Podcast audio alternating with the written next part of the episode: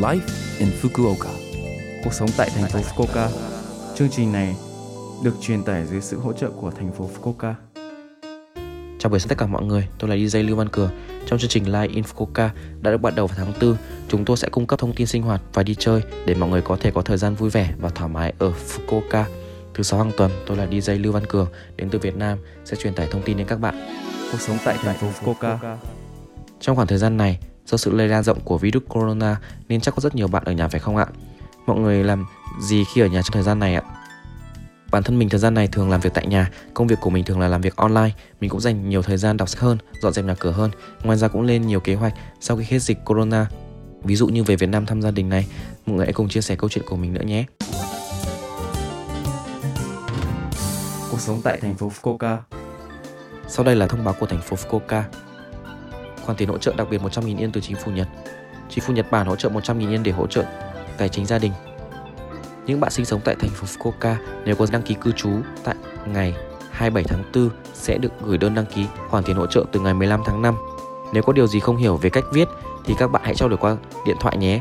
Có thể trao đổi bằng tiếng Anh, tiếng Trung, tiếng Hàn, tiếng Việt, tiếng Nepal. Số điện thoại 092 401 0826 092 401 0826 Hiện nay, trên sóng Radio Lớp FM hiện đang phát sóng chương trình 5 phút giới thiệu về khoản tiền hỗ trợ. Số đặc biệt Light in Fukuoka, khoản tiền hỗ trợ đặc biệt có thể hiểu được trong 5 phút.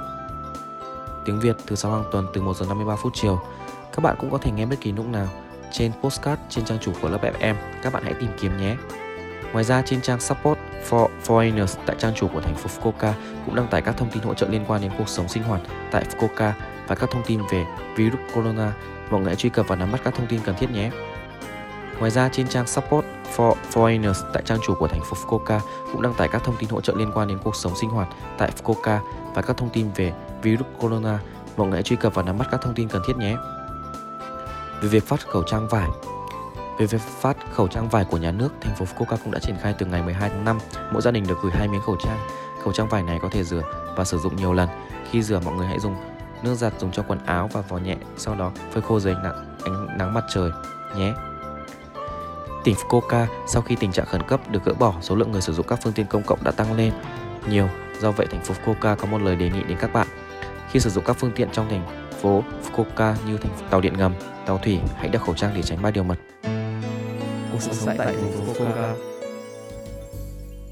Số lại Infoca tuần này mọi người cảm thấy thế nào ạ? Rất nhiều thông tin bổ ích phải không ạ?